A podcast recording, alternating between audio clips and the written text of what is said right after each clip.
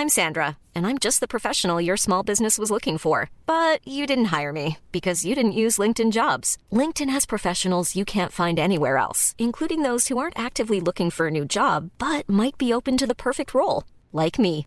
In a given month, over 70% of LinkedIn users don't visit other leading job sites. So if you're not looking on LinkedIn, you'll miss out on great candidates like Sandra. Start hiring professionals like a professional. Post your free job on linkedin.com/people today.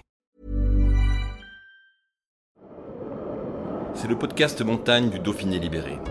Les interviews et les récits, les légendes de l'alpinisme, les champions de ski, le jour où tout a basculé, les grandes et les petites histoires, les exploits et les expéditions, mais aussi les drames, les sagas, les inventions et les pionniers. Voici Histoire d'en haut. À Chamonix, au village des pèlerins, c'est l'un des rares vestiges des premiers Jeux olympiques d'hiver en 1924. Fermé en 1951, le funiculaire aérien n'atteindra jamais son objectif final, l'aiguille du Midi, à 3842 mètres d'altitude. Mais les infrastructures de ce qui fut le premier téléphérique de France sont encore en place. Grand collectionneur, incollable sur l'histoire des remontées mécaniques et chauffeur de tram à Grenoble, Denis Cardozo lui doit sa passion de jeunesse, lui qui a grandi au pied de la station de départ des glaciers. Aujourd'hui réhabilitée, elle accueille la MJC et des appartements offrant l'expérience unique de dormir dans la gare de l'ancêtre des téléphériques français. Il nous conte sa fabuleuse histoire dans ce reportage d'Antoine Chandelier.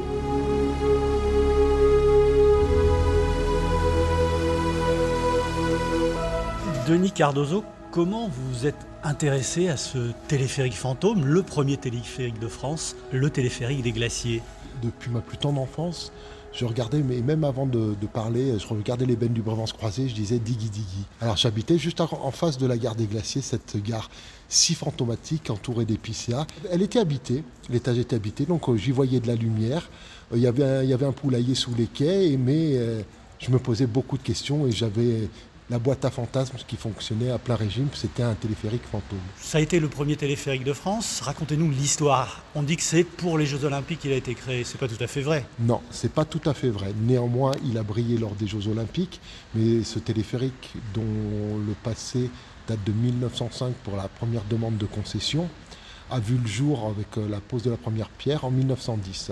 Donc la première guerre mondiale passe par là, mais euh, l'investisseur euh, de base qui est Marc Fidelster, c'est un investisseur dijonnais, il va euh, y laisser une partie de sa fortune et puis à la sortie de la guerre, il est ruiné et le projet est stoppé. Qu'est-ce qui va le réactiver, ce projet? Alors, Joseph Vallot, qui est un scientifique bien connu dans la vallée de Chamonix, qui Le a grand glaciologue. le grand glaciologue, il a cartographié le, le- le massif.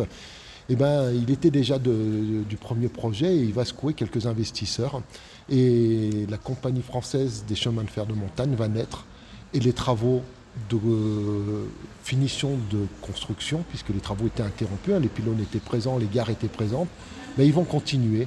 Et le hasard coïncident, euh, les Jeux Olympiques vont arriver et on va y, a- y ajouter une piste de bobsleigh euh, le long du funiculaire aérien. On va joindre l'utile, on va, on va pouvoir montrer que la prouesse technologique est là et que la cabine de téléphérique va sortir pour les Jeux Olympiques, alors qu'il n'est pas ouvert au public, mais on, va, on va un petit peu accélérer les choses.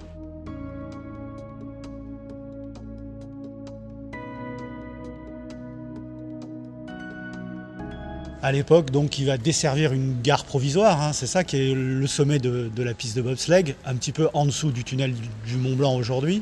Alors, à mi-parcours, on appelle ça le pylône double. C'est un pylône d'ancrage euh, tension. C'est une gare qui se trouve un petit peu obligatoire parce qu'on ne construit pas des câbles assez longs. Donc, euh, les cabines se croisent juste en dessous. Il y a des contrepoids, mais ça va être le point de départ idéal pour la piste de bobsleigh.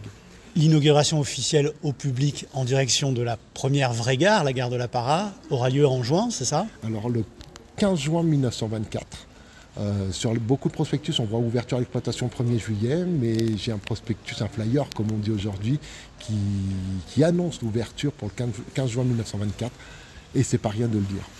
Et ça ressemble à quoi? Alors ce téléphérique, il faut dire aussi que son usage, c'est un usage touristique, contemplatif, pour une clientèle assez. Alors, la clientèle est aisée, elle est tellement aisée que, comme les chemins de fer du PLM, il y a deux classes. Une première classe avec six places entièrement vitrées, donc on est à l'abri des intempéries, et pour le grand, et pour le grand frisson, sur les deux plateformes, il y a encore 12 places. Le prix jusqu'à la para est de 25 francs, ce qui n'est pas une mince somme, hein, parce que pour la, pour la, comme on dit les classes populaires aujourd'hui, qui pensent d'abord à, se nourrir, se loger, ça ne leur est pas destiné. Donc c'est les vacanciers bourgeois qui viennent des, hôtels luxueux de Chamonix, qui vont découvrir le grand frisson et monter à bord. On parle alors pas de téléphérique, mais de funiculaire aérien. C'est quoi la différence? Alors, on connaît bien les funiculaires qui sont bien ancrés au sol, sur rail ou à crémaillère, tel le Montanvert. Et on va donner un nom qui est très rassurant, funiculaire aérien, avec une cabine assez luxueuse qui va rouler sur un câble. Alors tout est fait pour pas qu'elle bouge. Il y a des amortisseurs, il y a un câble guide, il y a un câble frein. Tout, tout est fait pour, rassurer la clientèle parce qu'on n'a jamais quitté les, les pieds euh, du sol en France.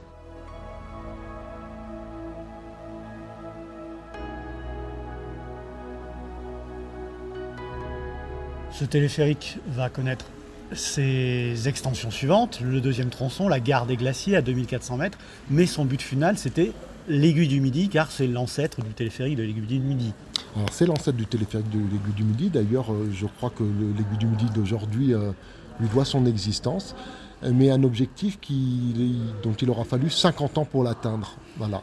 Sur tous les prospectus, on, il porte bien le nom téléphérique de l'aiguille du Midi, pourtant on n'y est jamais allé par cette voie. On s'arrêtera au pied de l'aiguille du Midi à 2414 mètres, la gare des glaciers. Un troisième tronçon va voir le jour, alors inauguré en 1936 par Ben de service pour, euh, pour des ouvriers et pour desservir le laboratoire des cosmiques. Mais le téléphérique dont on a commencé la construction du troisième tronçon ne verra jamais le jour. Pourquoi Les raisons de sécurité Je crois que là-haut, euh, au sommet, le, sol était trop instable, c'est ça? Alors le stop, la, voilà, la géologie était, très instable, on a fait des progrès techniques et puis surtout on s'est rendu compte qu'un un cap pouvait tenir entre le plan de l'aiguille et l'aiguille du midi pendant toute une saison. Le pari était lancé, on part d'autre part. Alors ce fameux téléphérique des glaciers, donc qui va fonctionner jusqu'en 1951, c'est ça? Va connaître plusieurs sociétés d'exploitation, plusieurs faillites. Alors à partir des années 30, le ski, il va sauver le téléphérique. Parce qu'il y a eu déjà deux faillites. Une faillite avant l'exploitation, une faillite pendant l'exploitation, et le ski arrive. Et là, c'est le succès. Le téléphérique des glaciers a une pente très euh, soutenue, une neige euh, de versant nord et qui est abondante et fraîche. Euh, tout ce qui fait, voilà, le ski arrive à la, mode. Ce téléphérique, c'est l'idéal.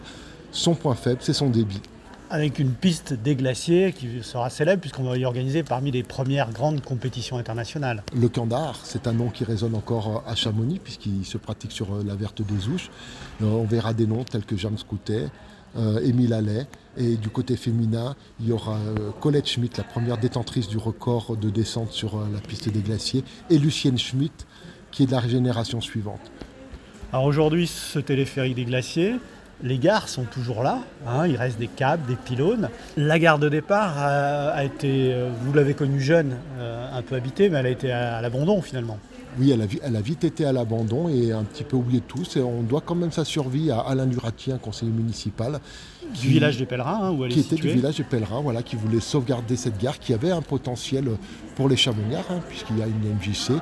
Et puis il a trouvé un investisseur pour euh, payer les travaux de rénovation de cette belle gare, qui est en pierre de taille et de style tyrolien. Aujourd'hui, qu'est-ce qu'il y a dans cette gare?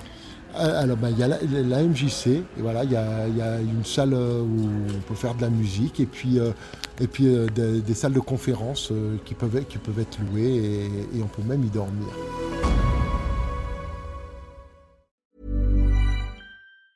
Planning for your next trip? Elevate your travel style with Quince. Quince has all the jet-setting essentials you'll want for your next getaway, like European linen premium luggage options, buttery soft Italian leather bags, and so much more. And it's all priced at 50 to 80% less than similar brands. Plus, Quince only works with factories that use safe and ethical manufacturing practices. Pack your bags with high-quality essentials you'll be wearing for vacations to come with Quince. Go to quince.com slash trip for free shipping and 365-day returns.